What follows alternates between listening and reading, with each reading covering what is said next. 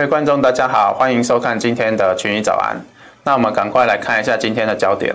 首先，这个恒大它从呃九月二十三号到十月十二号期间的美元债哦，多笔都还没有支付哦。那因为从九月二十三号开始没有支付，会有三十天的宽限期。那下个礼拜就是宽限期的到来啊。虽然说这一段期间是属于一个利空的淡化，但是我们还是要观察一下，说这个宽限期到期之后，市场会怎么反应。所以，我们在这边就要提醒大家防呃提防这个地雷的一个引爆，因为像陆陆续续虽然还有蛮多的一个房企公司是有出现违约状况，但是这些影响其实都算小。那恒大当然是市场的一个关注焦点。再就是说，普丁表示油价可能会涨到一百美元，这个可能就是算是一个类似仙人指路的一种感觉。再来，它是暗示说欧洲要签署长约来增加天然气的供应，因为其实欧洲他们那一边只是短期的一个缺乏天然气，但是普丁这边是希望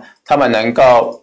呃不要用短期的一个呃现货的一个买卖，反而是希望他们签一个长约。但是现在欧洲是比较呃。没有打算要签长约，所以天然气的供给还是呈现一个不足的状况。那现在先前他虽然放话说就是要供给天然气，那造成天然气的价格出现拉回。不过我们在上周也有提到说，这可能只是讲讲的，毕竟这个北溪二号啊，它还没有通过认证，而且。呃，认证之后才能开始做个输气，所以呃，在北溪二号还没有通过之前，我们认为天然气还是会呈现一个偏强的一个走势。再就是说，接下来大家要关心的是这个呃冬天哦，在反声音的冬天是不是会跟呃预期的还要呃那么的冷哦？会是未来这个能源价格走强，或者是开始出现震荡的关键哦？那再来就是说，这个 IEA、OPEC 在 EIA 在本周都有发布报告。那都是一致认为，短期的能源需求可能会进一步推升价格，尤其是在天然气这部分啊。再来就是信评机构穆迪，这个也是预计说油价到明年初哦会涨到八十到九十美元，那天然气价格大概会上涨到六点五到七美元。以这个价格来讲，都是算是会持续的一个创高。那再来就是说，十月二十一号晚上十一点，NOAA 会发布一个冬季的展望报告，就是呃，他们会预估十一月份到明年二月份这个冬天的一个展望。那看这个呃，在反圣婴影响之下，冬天到底是属于呃会比正常的还要暖，还是会比正常的还要更寒冷？这个可能就是会出呃是冬季能源的一个转折，所以这个报告我们认为算是呃蛮重要的。再来就是说台股这部分，呃，证交所统计今年第三季的大户、中实户跟散户哦，分别是季减十一点三 percent、十三点一 percent 跟二点五 percent。从这个数字来看啊，其实呃第三季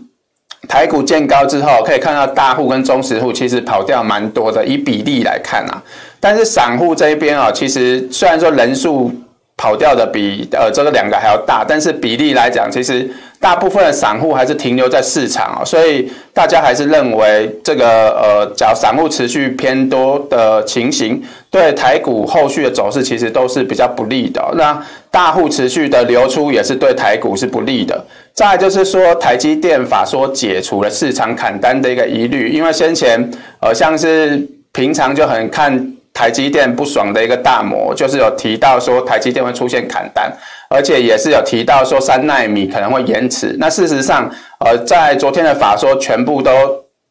呃，这个质疑哦，全部都消失哦。所以在呃昨天台积电 ADR 是涨了两 percent 左右，带动整个费半的一个上涨。那这个法说除了第三季的财报跟毛利率优于市场预期之外，这个第四季的展望也不错。那我们等下会提到，再来就是说。台积电法说跟一些美股的一个上涨啊，是否会带动台股一个大涨啊？我们认为这个台今天的一个半导体跟电子股是否出现全面性的转强，是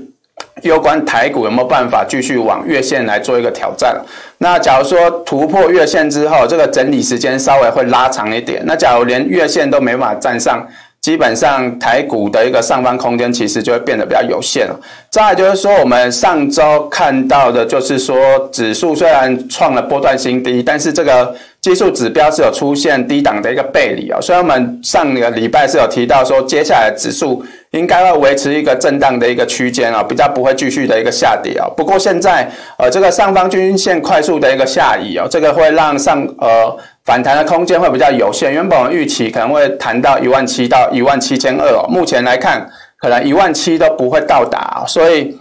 后续哦，大家还是要投留意一下这个呃跌破年线之后会引发一些停损的卖压，所以短期虽然说会有出现反弹，但是反弹我们还是建议这个呃持股还要继续做个减码。再来就是说这个是恒大后续的一个支付利息，我们这一张图之前有给大家秀过。那从第二笔的九月二十三号开始，美元债哦。呃，有两笔，九月二十三号跟九月二十九号到十月十二号这边啊，其实有大约五笔左右的一个利息哦，恒大全部都是没有呃支付哦。但是其这个期间虽然说很多的一个机构都说好像要接手恒大，跟政府好像要接手恒大，这个呃的一个让利空淡化。不过接下来的观察重点就是说，从九月二十三号开始的三十天宽限期即将来到，这个会不会？进一步引爆市场下跌的风险，就必须要看一下市场怎么反应。再来就是说，回到农产品这边哦，因为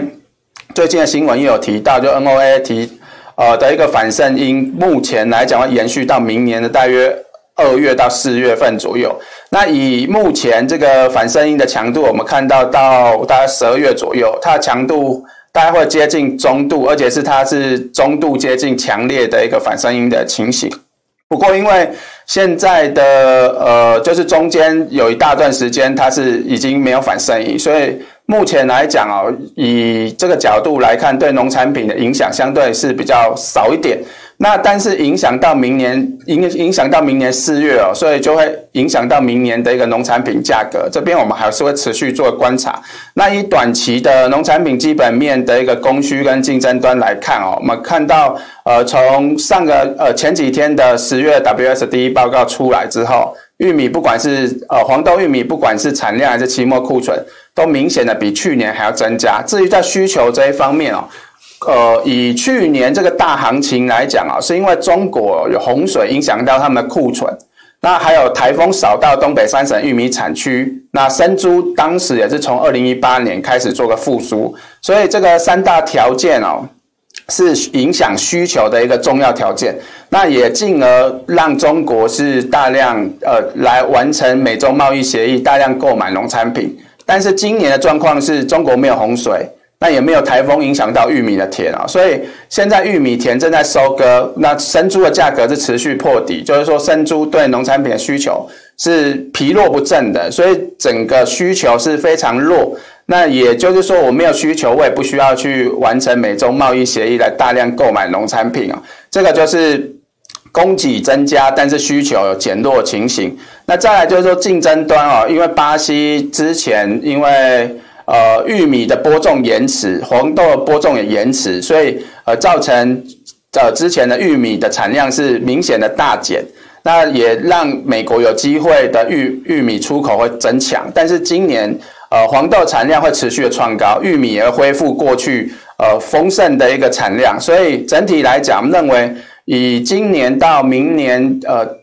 这个年度的黄豆、玉米价格应该会属于一个中期偏空的走势。至于在小麦，虽然说基本面是比较强，但是以过去的价格来讲，小麦很难独抢，通常都还是会被黄豆、玉米做一个拖累带动哦。所以，呃，整体我们认为小麦可能会维持高档震荡整理。至于呃，在黄豆、玉米就会维持一个震荡偏弱的一个走势哦。那呃，再就是黄豆的一个大额交易人，我们从之前二十五多万口多单哦，现在已经减到大概五万口左右。那现在数字都还是持续的一个下降。那玉米这个基本面的图，大家可以持续的呃，就是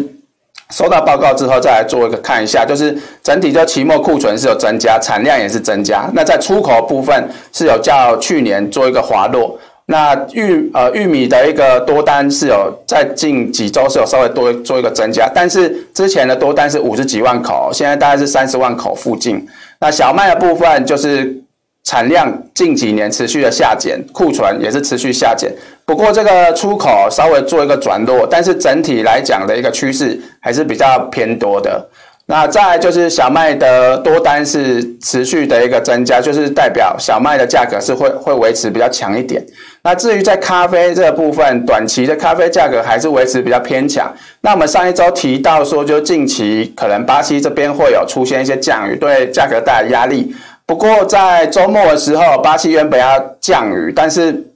反而出现大面积的一个沙尘暴影响哦，所以让价格反而不跌反涨哦，来到前高的一个附近哦。那目前来讲，推升咖啡价格，就是因为现在货柜供应供给不顺造成的一个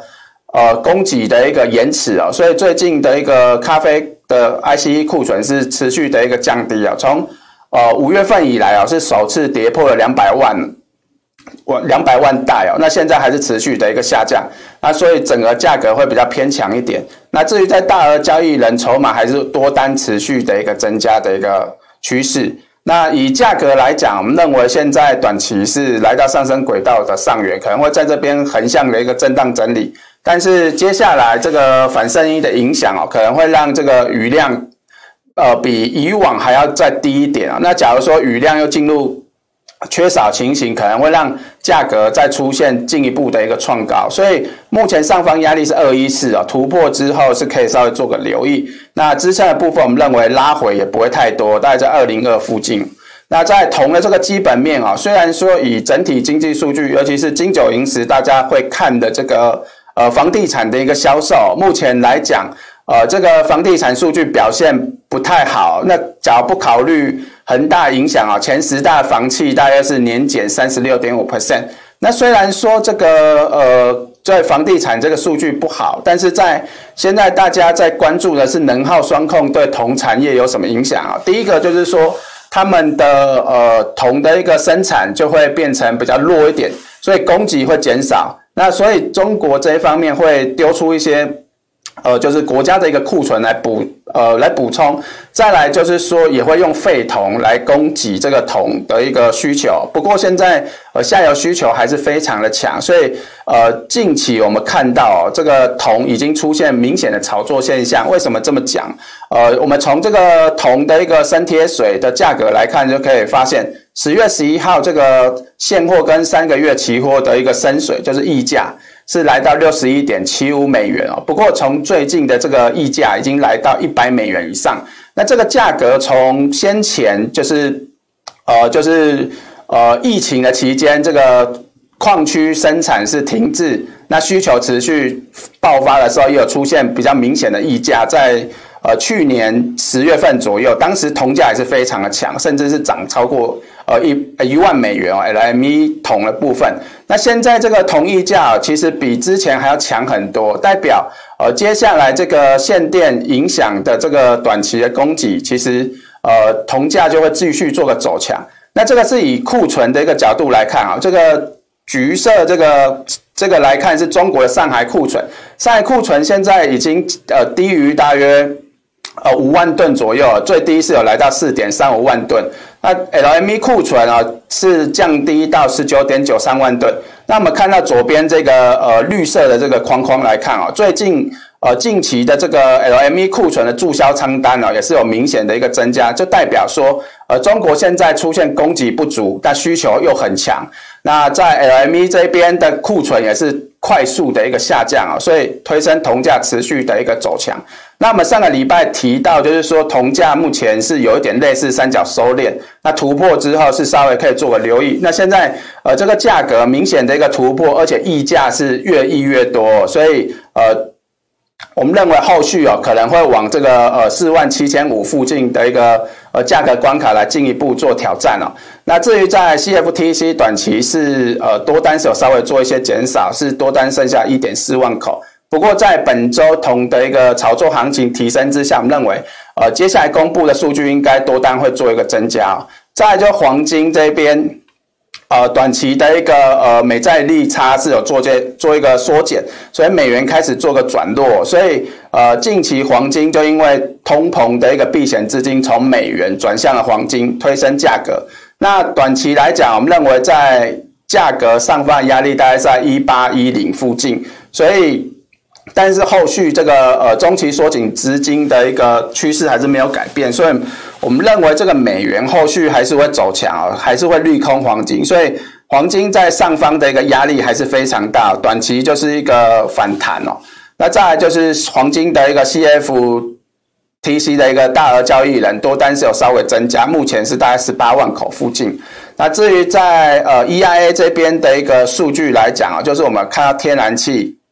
这一方面啊，EIA 这边是预期说。在今年的冬季啊，他们预期丙烷的支出大概是年增五十四 percent，那取暖油大约会增加四十三 percent，天然气的需求大概会增加三十 percent。这个数据啊，它是跟过往的一个平均数值来讲是去做一个推估哦。但是假如说，呃，我们再看到这一张图，这张图就是说，假如今年的一个冬天比过去大概在暖大概十 percent 左右，这个呃。就是天然气的一个需求，可能刚刚提到是增加三十 percent，但是假如说是比暖十 percent 左右，这个需求还是会增加，但是增加幅度会大概二十二 percent 左右。那也就是说，价格其实它可能还是会比较强一点，但是它可能就比较没有呃急涨的行情，就会变成震荡走高行情。那假如说这个冬天哦，就是比先前预估的还要冷。就是比基期大约还要冷十 percent 左右，这个呃需求大概就会多五十 percent，会多出二十 percent 啊，那价格可能就会有呃比较强烈的一个炒作行情。那目前来讲啊，天然气的一个下方支撑是在五点五，我们上周提过。那短线上就是呈现一个呃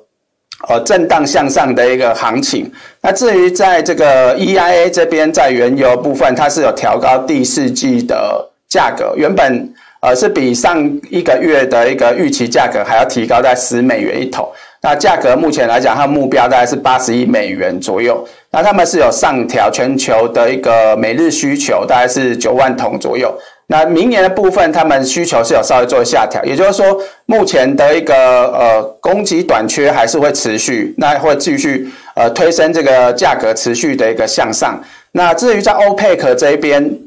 呃，同样也是差不多。虽然说欧佩克在今年的一个第四季是有小幅度的下修今年全球原油的一个需求，所以造成呃原油价格是有稍微的一些震荡哦。但是目前来讲，呃，以 OPEC 的数据，目前到明年都是属于一个需求大于供给，那 OPEC 还是持续的一个偏多。那至于 IEA 的报告，目前欧洲跟亚洲的天然气短缺啊，也是提振原油需求，所以他们认为说，未来六个月汽油转换可能会增加五十万桶日的一个需求。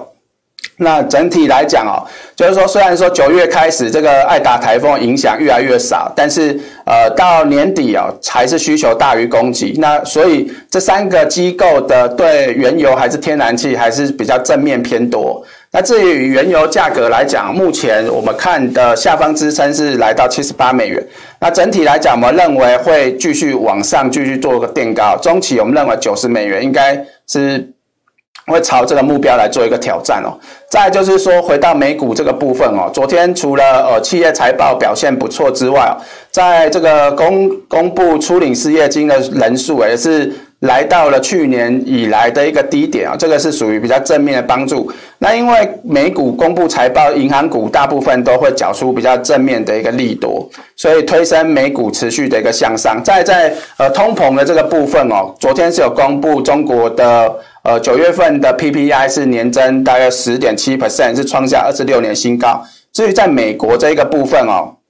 呃年增率是年增八点六 percent 啊，虽然。不及预期的八点七 percent，但是还是持续的一个向上。核心的一个 CPI 是扣除食品这边，但呃它也是持续的一个向上。那原本市场预期大概是七点一，但是它上升是六点八，也是比前期还要低，呃还要高一点。那接下来这个不管是中国的 PPI 还是美国的 PPI，陆陆续续都还是会反映在美国的 CPI 数据哦。那尤其比较值得注意的就是说，美国的一个 CPI 数据在十一月份所公布的十月数据哦，这个呃年增率的基期效果，它会开始做个走低。也就是说，我们认为这个十月份的 P 呃 CPI 可能会大幅度的走升。这个通膨的压力，再加上这个能源价格在冬天会持续的一个向上，这个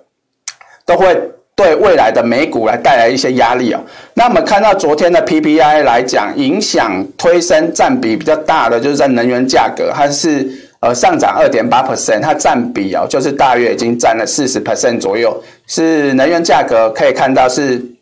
影响近期 PPI 主要的一个关键哦。那再来就是说，呃，我们回到财报这一方面哦，这个就是财报上周大约在第三季年增大概是呃二十 percent 附近哦，随着后续的财报公布哦，先前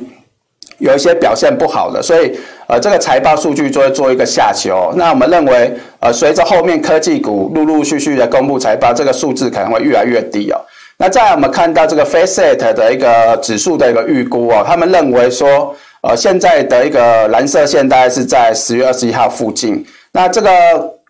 呃，后续哦，这个可能美股会反映财报的利空以及通膨的压力，会出现比较明显的一个拉回，但是在呃，未来十二个月、哦，他们认为企业财报还是会恢复过往的一个水准。那这个趋势上、哦、还是会继续做一个呃上涨创高。那整体来讲，就是在十月份跟十一月份这边拉回的一个幅度可能会放大，而且风险会提升。那大家要稍稍微做注意。那拉回之后，其实。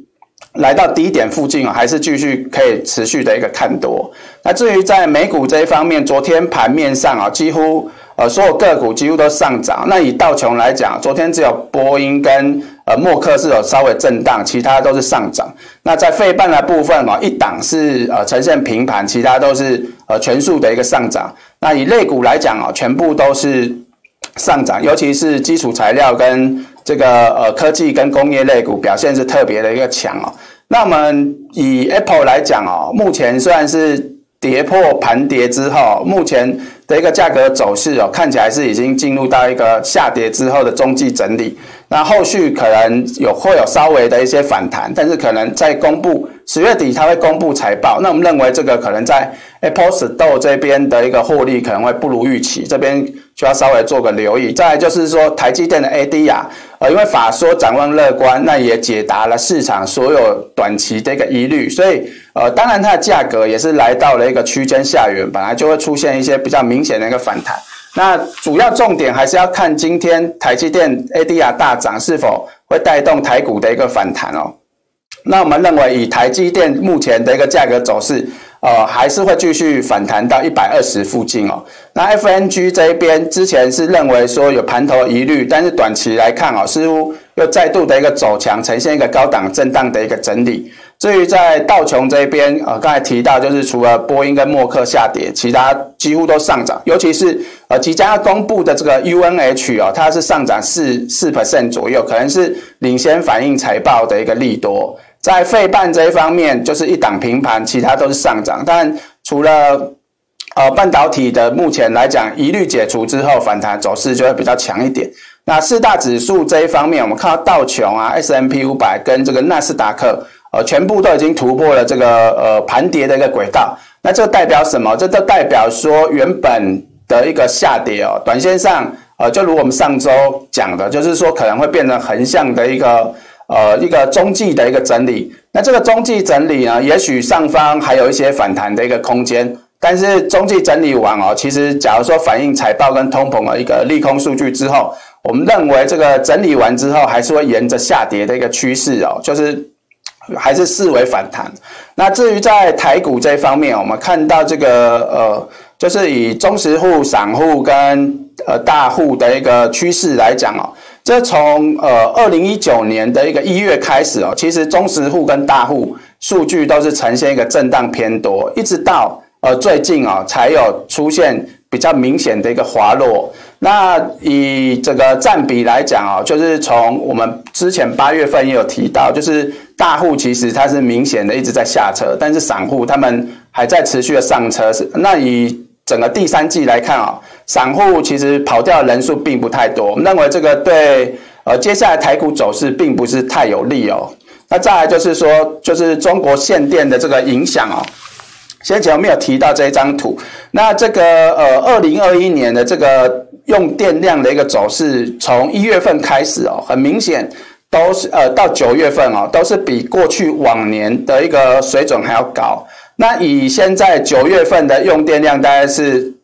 呃六九四七这个呃一千瓦小时哦。那其实假如说拉到这边十一月份哦，它其实就是像去年大概十一月份左右的一个用电量。那这个十月份可能我们认为大约会持平哦，应该不会再继续向下。那十一月份开始啊，这个用电量就会大幅度的一个攀升，所以我们先前就有提到说，这个限电哦，应该会延迟到十二月份。那假如说今年的冬天又更冷哦，就会延呃延迟到明年的一二月都有可能。那这个对供应链的一个压力其实算是蛮大的。那以那我们再回到这个呃台积电的法说部分哦，其实大家比较。呃，担心的这样子先进制程这一方面是否延迟啊？其实，呃，他们呃台积电这边法说是提到是没有延迟，而且他们打算到呃日本去做一个投产，也就是说，之前提到三年一千亿的资本支出是不包含日本，就代表日呃。这个资本支出的金额其实是明显比较大，那长期营收的一个复合成长十到十五 percent 也没有改变。那再来就是说砍单的一个疑虑哦，他们也是有提到说现在的一个需求虽然是有一些呃终端需求虽然掉了，但是五 G 跟这个高效能晶片的一个发展还是持续很旺，就做一些递补。那整体需求来讲看起来有比较变软一点，但是呃主要还是因为元件的一个短。短缺哦，那是呃这一次的法说市场是给予比较正面的一个帮助，所以我们从 ADR 的表现就可以明显看到。那再来就是说台股现在未来的一个走势来看哦，就是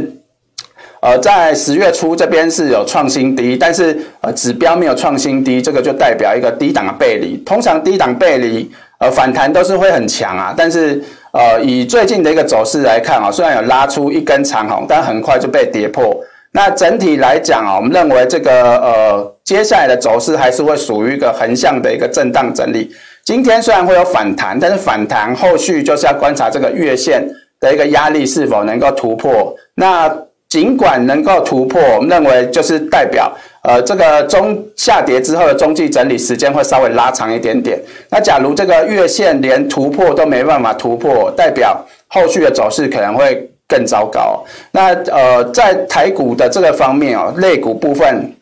昨天台积电虽然跟航运是有稍微做一些撑盘，但是以呃今天的表现来讲，主要还是观察电子跟半导体，看是不是反弹会有稍微强一点。尤其是在量能这个部分啊，有没有补量是非常的一个关键哦。没有补量的话，基本上这个反弹的走势可能就要提早告一段落。那不管怎么样啊，接下来台股的反弹力道是强还是弱？大家都还是要持续的一个减码。那如同我们先前所说的，台股目前的一个终极趋势还是属于一个盘跌。盘跌就是有涨有跌，但是跌的会比较多。那盘跌完之后，通常都会出现暴跌，台股才会出现进一步的止稳，开始做一个翻身向上哦。那现在这个呃后续的暴跌它还没有出现哦，所以在反弹这一边。可能还是要做一呃多方要做一个短脆，并且呃要做一个呃持股持续减码的一个操作。那以上就是我们今天群益早安内容。那我们下礼拜五再见。